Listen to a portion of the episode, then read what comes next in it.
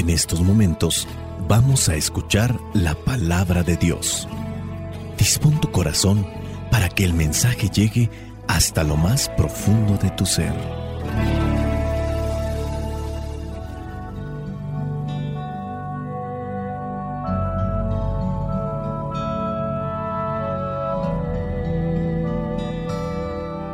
El Evangelio que la iglesia nos presenta el día de hoy corresponde a Juan, capítulo 8, versículos del 21 al 30.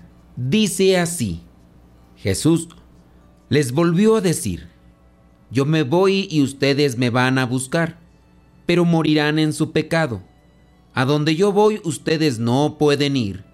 Los judíos dijeron, ¿Acaso estará pensando en matarse y por eso dice que no podemos ir a donde Él va?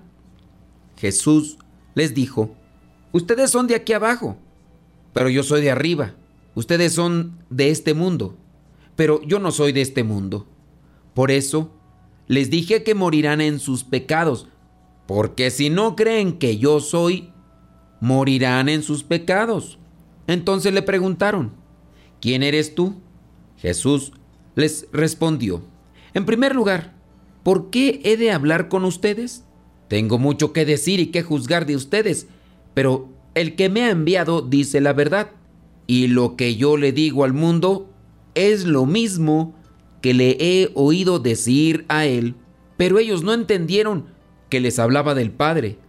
Por eso les dijo, cuando ustedes levanten en alto al Hijo del Hombre, reconocerán que yo soy y que no hago nada por mi propia cuenta, solamente digo lo que el Padre me ha enseñado, porque el que me ha enviado está conmigo. Mi Padre no me ha dejado solo, porque yo siempre hago lo que a Él le agrada. Cuando Jesús dijo esto, muchos creyeron en Él. Palabra de Dios. Te alabamos, Señor. Señor Jesucristo, nuestro divino Salvador. Gracias te damos por tu infinito amor. Te escuchamos en la palabra, te recibimos y adoramos en la Eucaristía te servimos en hermanos.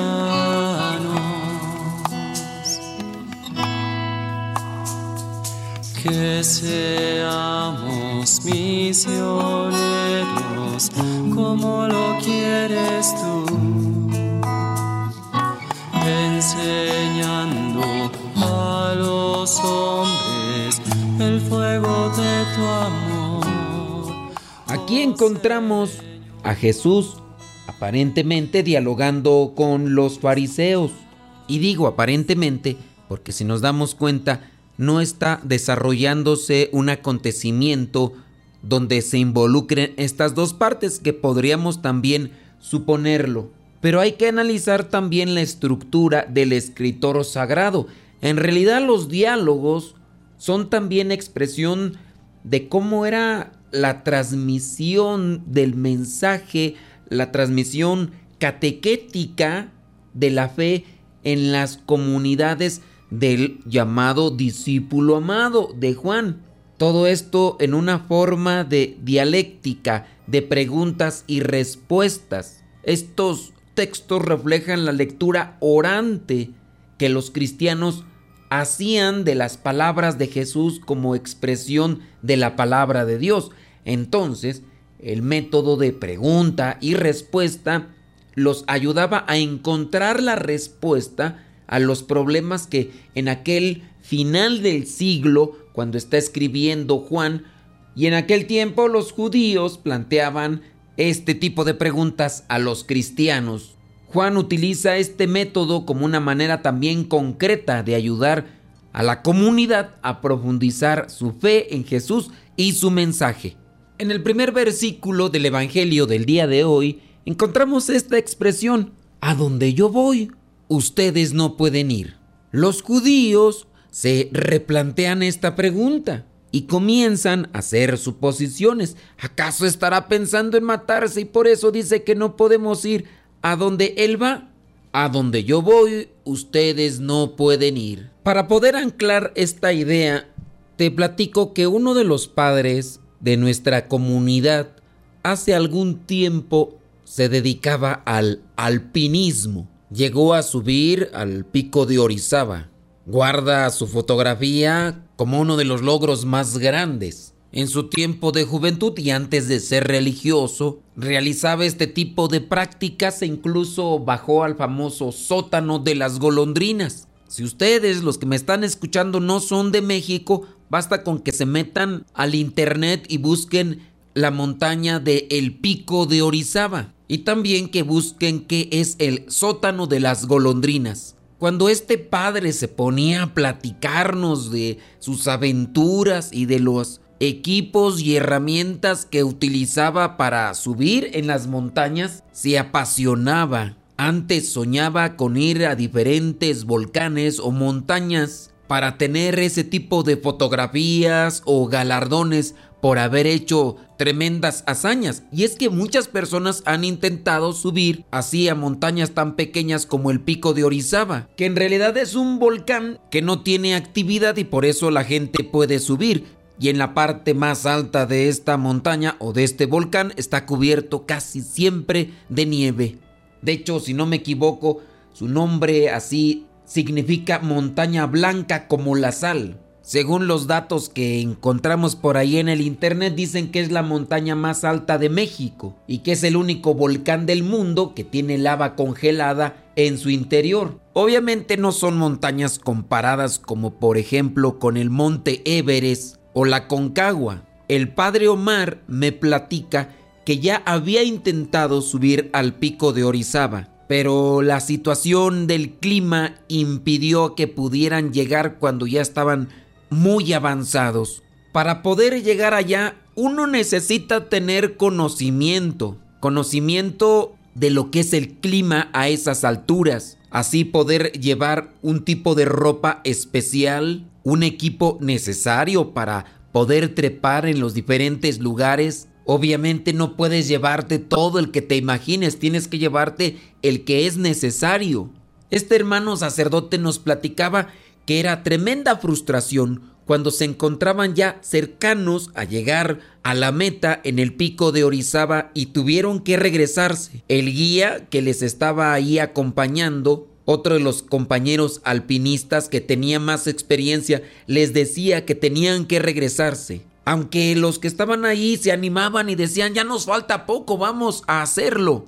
Pero el guía sabía muy bien a lo que se podían enfrentar y en este caso era una muerte segura. El enojo de este hermano sacerdote en su momento fue prolongado, pero ya después que lo logró, pues la dicha, la alegría todavía le perdura y obviamente son cosas que nunca se le va a olvidar. Jesucristo dice, a donde yo voy ustedes no pueden ir, morirán en su pecado. Después, en el versículo 23 dice, ustedes son de este mundo pero yo no soy de este mundo.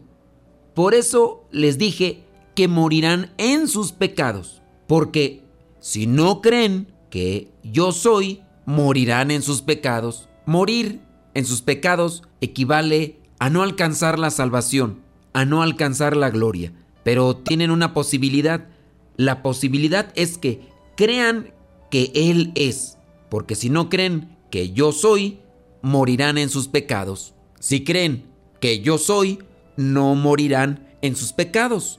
Y si no morimos en nuestros pecados, vamos a poder ir a donde Él está. Yo le creo a este hermano sacerdote que subió al pico de Orizaba.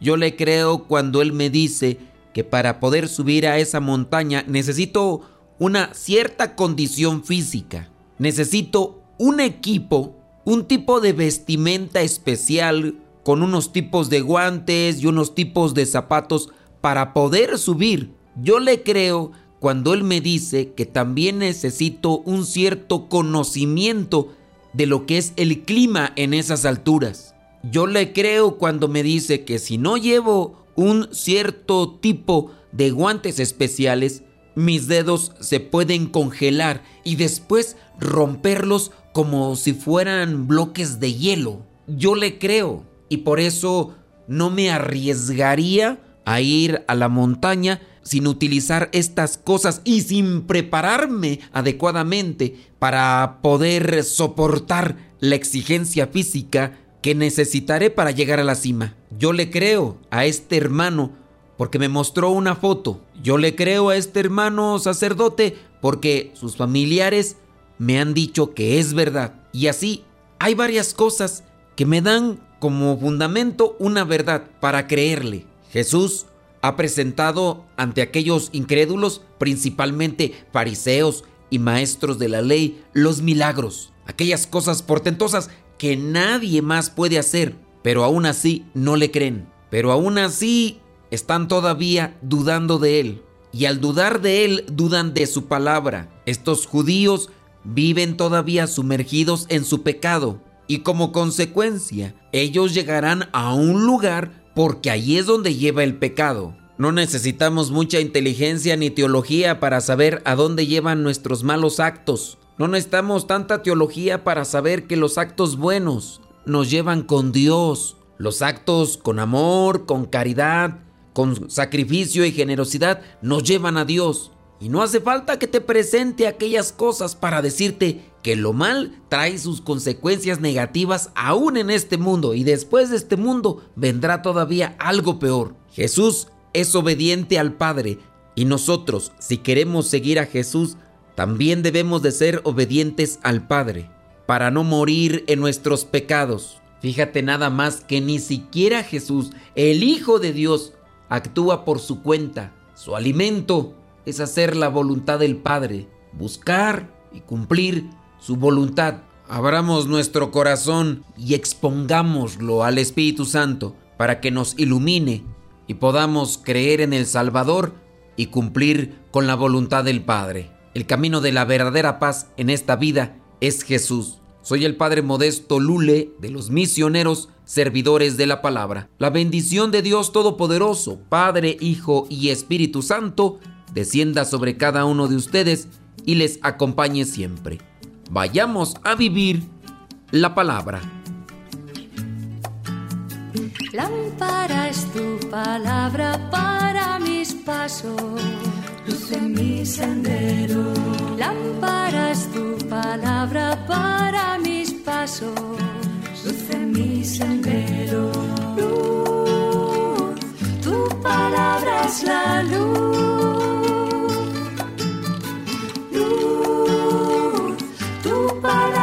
la luz. Yo guardaré tus justos mandamientos. Señor, dame vida según tu promesa. Lámpara es tu palabra para mis pasos, luz en mi sendero.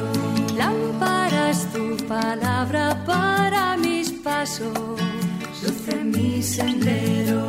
Luz, tu palabra es la luz.